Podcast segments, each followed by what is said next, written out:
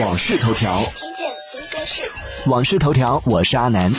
据民政部发布的最新数据显示，二零二一年一季度全国离婚登记人数仅为二十九点六万对，而去年的四季度的单季度离婚登记人数为一百零六点三万对，因此今年一季度离婚登记人数环比下降了百分之七十二点一五。同比来看，由于二零二零年一季度受疫情因素影响，数据不具有可比性，因此拿二零一九年一季度来做比较，二零一九年一季度离婚登记人数为一百零四点八万对，今年一季度相比两年前降幅达到了百分之七十一点七六。据人口专家、广东省人口发展研究院院长董玉整教授分析，离婚人数的下降有多方面的原因，其中一个重要原因是离婚冷静期制度的实施。